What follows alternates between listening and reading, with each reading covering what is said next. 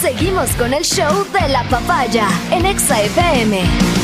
Ahora presentamos. Es momento de ponerse de pie para recibir con mucho respeto a la Sensei de Exa FM.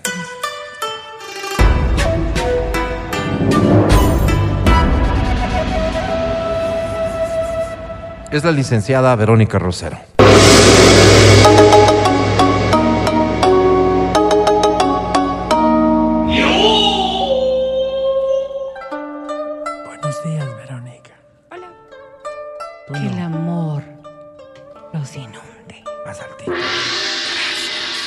Dice.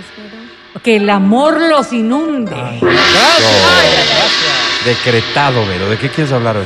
Hoy vamos a hablar de un término que quizás está muy alejado de nuestro día a día, pero Sí. ojalá y no en cambio de nuestro diario vivir. ¿Cuál? La compersión. La compersión. ¿Cómo me oyes? Compersión. Con Mm. P de patata, Vero. Compersión. Un estado absolutamente positivo de la mente que no todo el mundo tiene la capacidad de poder... De eh, alcanzar. ser- sí. Y lastimosamente, digo porque eh, en un mundo tan conflictivo... Eso. que hemos evolucionado quizás o involucionado para criterio científico, Ah. porque en realidad estamos hablando de que el egoísmo es parte también de esta sociedad que ya no mira los valores que debíamos fomentar. Quizás la compersión, y este concepto que ahora lo voy a desglosar, nos daría un estado de mayor felicidad. Para entender y hacerlo muy transparente, la compersión es alegrarte por el bien del otro. Ay, así de sencillo, así de fácil. Qué difícil, ¿no? Pero qué difícil. ¿Por qué es Hace referencia a un estado de felicidad que produce la felicidad de- del otro. Y el otro no necesariamente... Alguien a quien quieres. Exacto, porque quizás todos sentimos compersión por nuestros hijos. Yo no soy feliz. O al menos la gran mayoría. ¿verdad? Si tu hijo, si tu hijo alcanza Sí, un una triunfo, persona que vos aprecias, está bien, está si tu feliz, yo hijo, estoy feliz. sí, claro, o sea, te alegra de corazón, Sí, te pero, alegra si, de pero corazón. si no conozco a esa persona y le veo feliz, Qué me ira, como ¿no? cemento. Qué. Fíjate tú. Fíjate tú, una de las cosas que normalmente No, ocurre, nada que ver. normalmente ocurre, Yo les bloqueo cuando estamos nosotros en un no ambiente laboral, Sí. El ascenso de una persona Ajá, ajá. provoca celos, envidia, Sí, pero digamos, rechazo, eh, ese ascenso es porque tal vez pudo haber sido mío, no Sí, porque le vaya bien. Te restriegan su felicidad. Claro, en las no nos pidas. sociales. Somos seres humanos, no nos pidas que asumamos con la misma felicidad No, no, el no, no, no, ascenso no. que le dan al otro cuando yo creía que podía ser yo. Yo llevo Sí, 15 decide. pero en la empresa, pero no te envenenas, pues. Pero no te llenas de Pero celos. hay un no, factor pues que le hago sí una es- fiesta entonces. Lo que determina lo que eres. ¿Qué soy? Un ser humano que no está siendo compersivo. Ay, Hacia eso es hacia donde deberíamos llegar. O sea, a ver, espérate, ayer Emelec, Independiente del A ver, por ejemplo, el Emelec, fútbol. Ay, Dios mío.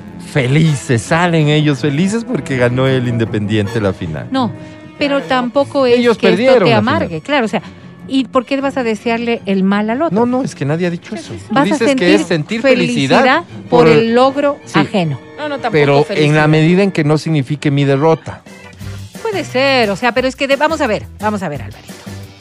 Cuando nosotros estamos hablando de compersión, no estamos hablando del quehacer político, del quehacer futbolístico, de completos extraños. Pusiste el ejemplo de una Estamos oficina. Pero qué tan cercano, Vero. En la oficina estás rodeado de personas con las que Víboras. participas todos los días, al menos cuatro horas al día. Todo bien, pero es que no estás entendiendo el punto porque tú mismo te desviaste con esto de poner el ejemplo del ascenso. El tema es que si yo era candidato para ese ascenso, no, no puedo alegrarme porque yo perdí el ascenso. No cerdo- puedo alegrarme. Cerdo miserable. Pero tampoco, si yo no tenía nada que ver, si es en otra área de la, de la empresa, digamos, y hay alguien que le va súper bien, por supuesto que me alegro, ¿por qué no? Lo que pasa es que la compersión es la única emoción que puede a ti liberarte de esta carga que ya te ha hecho daño.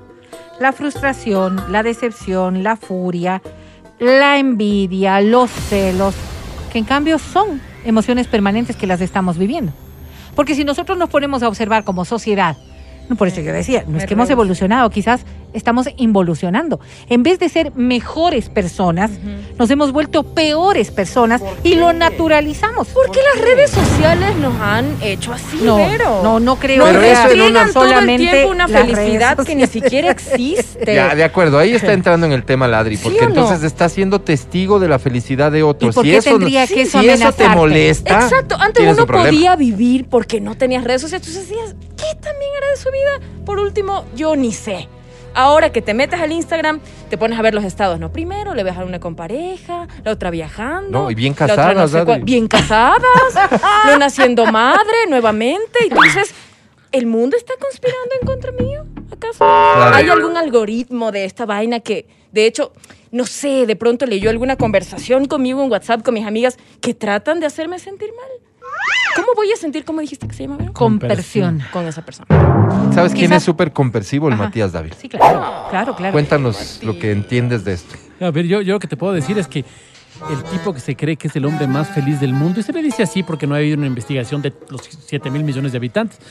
Este es un neurocientífico que es una de las manos derechas del Dalai Lama, se llama Matthew Ricard.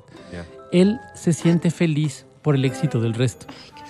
Cada cosa que pasa en el resto le hace feliz a él. Y lo que ha provocado eso en su vida es una Satisfacción. una, no solo eso, sino una salud física brutal.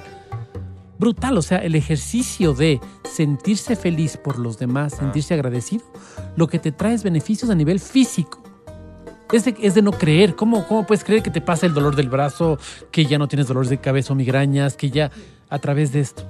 Es que- una locura. A ver, si es que ¿no? nosotros Sí. vemos, si es que nosotros vemos ya esto en una, en una óptica distinta, ¿no es cierto? De todas estas personas que se han dedicado a incrementar su espiritualidad, observamos que la relación es directa entre mi bienestar emocional y mi bienestar físico. Tanta investigación hay que yo recuerdo un libro en el que decía que el cáncer es producto de tus rencores. Sí. Y, y si te pones a pensar así, la carga que has tenido en tu vida sobre aspectos Hazme un primer plano de mi negativos, expresión, por favor. sobre aspectos No, sí dicen. negativos que puedes haber tenido, va repercutiendo directamente en algún órgano. ¿Ya? Ese órgano se ve afectado.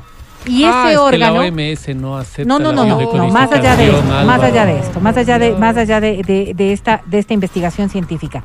Lo que dice, y tiene mucha razón, No, en cara. este concepto tan elemental y básico. Con suerte te vacunaste. Si nosotros No. estamos, ¿no es cierto?, todo el tiempo muertos de las iras, obvio que mi estómago y mi hígado van a resentir, pues. Corazón.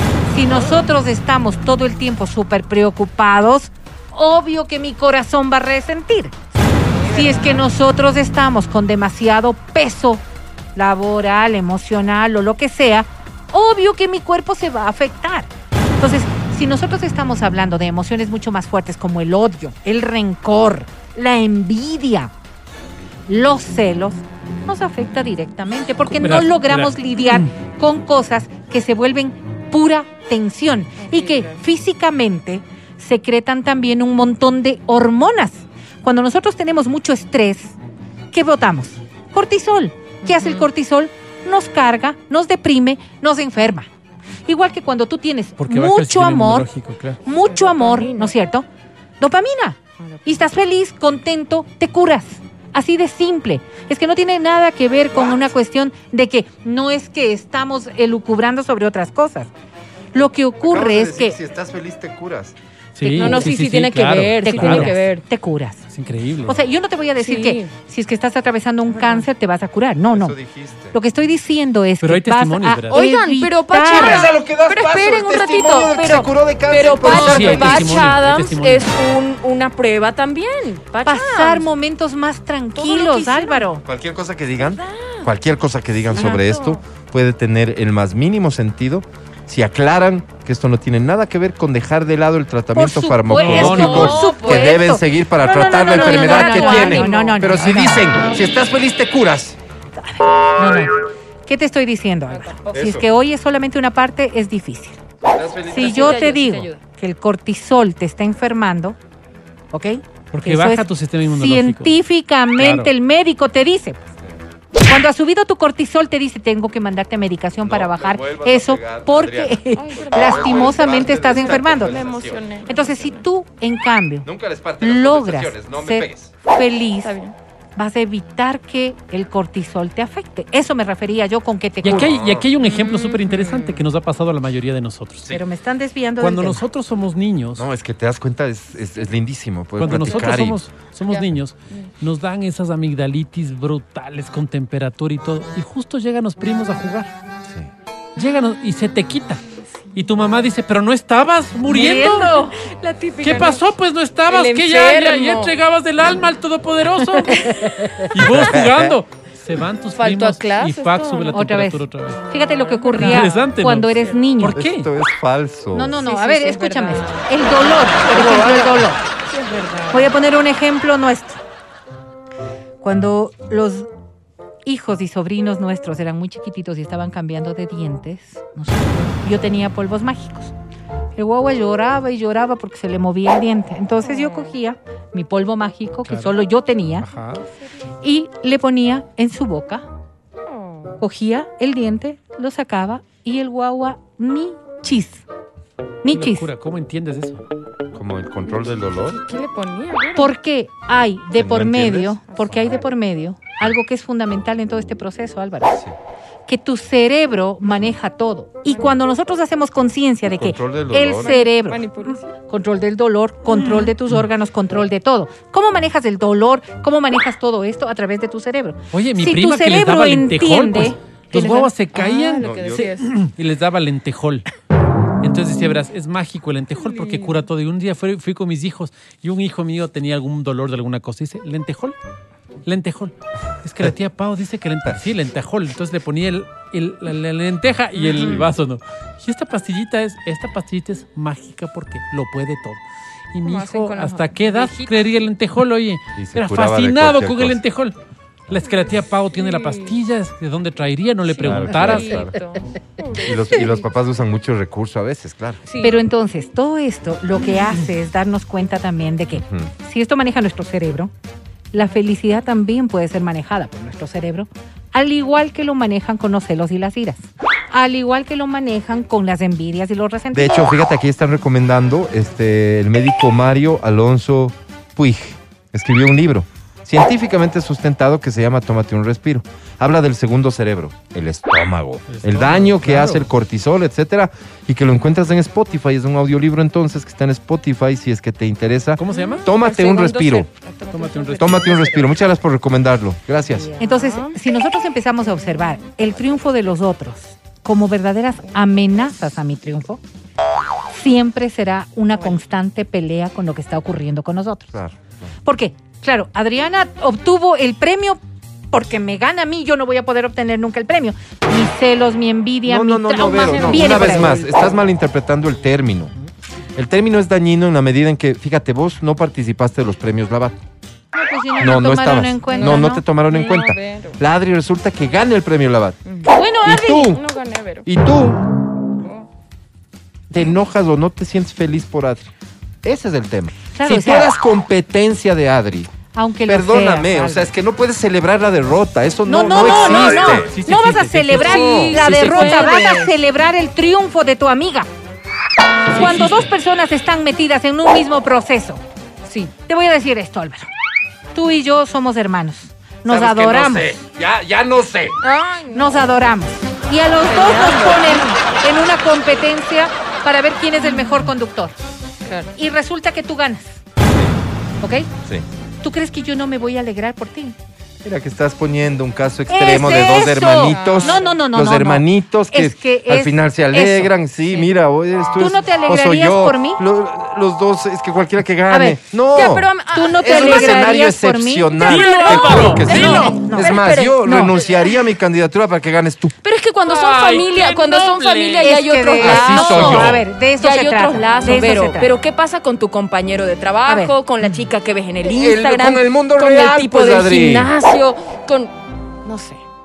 A eso me refería yo desde Hoy, el hoy, inicio. te- hoy despertaste más feliz porque perdiste, porque te ganó una tipa el premio Lavar. Horrible, ¿Ah? horrible. Los mentira, mentira, yo sí le están escribí. Felices no cuando es cierto, yo pitó sí el escribí. árbitro. ¡Se acabó! No, yo- Independiente campeón y los emelexistas bravo. No, yo sí. La felicidad de alguien en Fue muchas derrota. ocasiones Hay implica la desdicha de otro. Eso es indiscutible. No, ¿Cuánto te afecta esa Cuando desdicha? hay competencia y cuando la cuánto? victoria significa tu ¿cuánto derrota. puede no. dañarte? ¿Cuánto puede Oye, dañarte? Pero No, espérate, me a parece esto que es vamos. humano, Yo pues. sí hice mi ejercicio de compersión, ¿cierto? Ajá. Así. Yo le escribí Sí, pero es a la ganadora. hipocresía. No, no. Pura hipocresía, No, perdón. ¿sabes que no? Porque yo era fan de ella y yo le escribí solo a ella, porque también había otra chica. Yo le escribí solo a ella. Le dije, oye, mi respeto y admiración hacia ti. De verdad. Me hice pana. Bien, ni te respondió, más Ale. inteligente. Ni te respondió. Fui Vamos a un corte. Gracias, Berito. eh. O sea, en serio. No De sé verdad, de qué, pero de verdad. bueno, gracias. Creo que es fundamental que todos entendamos que sí podemos ser mejores seres humanos. Me Ojalá y en la vida encontremos alguna manera de sentir satisfacción por el bienestar de los otros. Quizás así un día nos levantemos pensando y sintiéndonos parte de la humanidad. Bloqueo. Qué bonito lo que dices, Vero, pero no tuvo nada que ver con los ejemplos que utilizaste y por eso mi oposición. Escucha el show de la papaya cuando quieras y donde quieras. Busca XFM Ecuador en Spotify.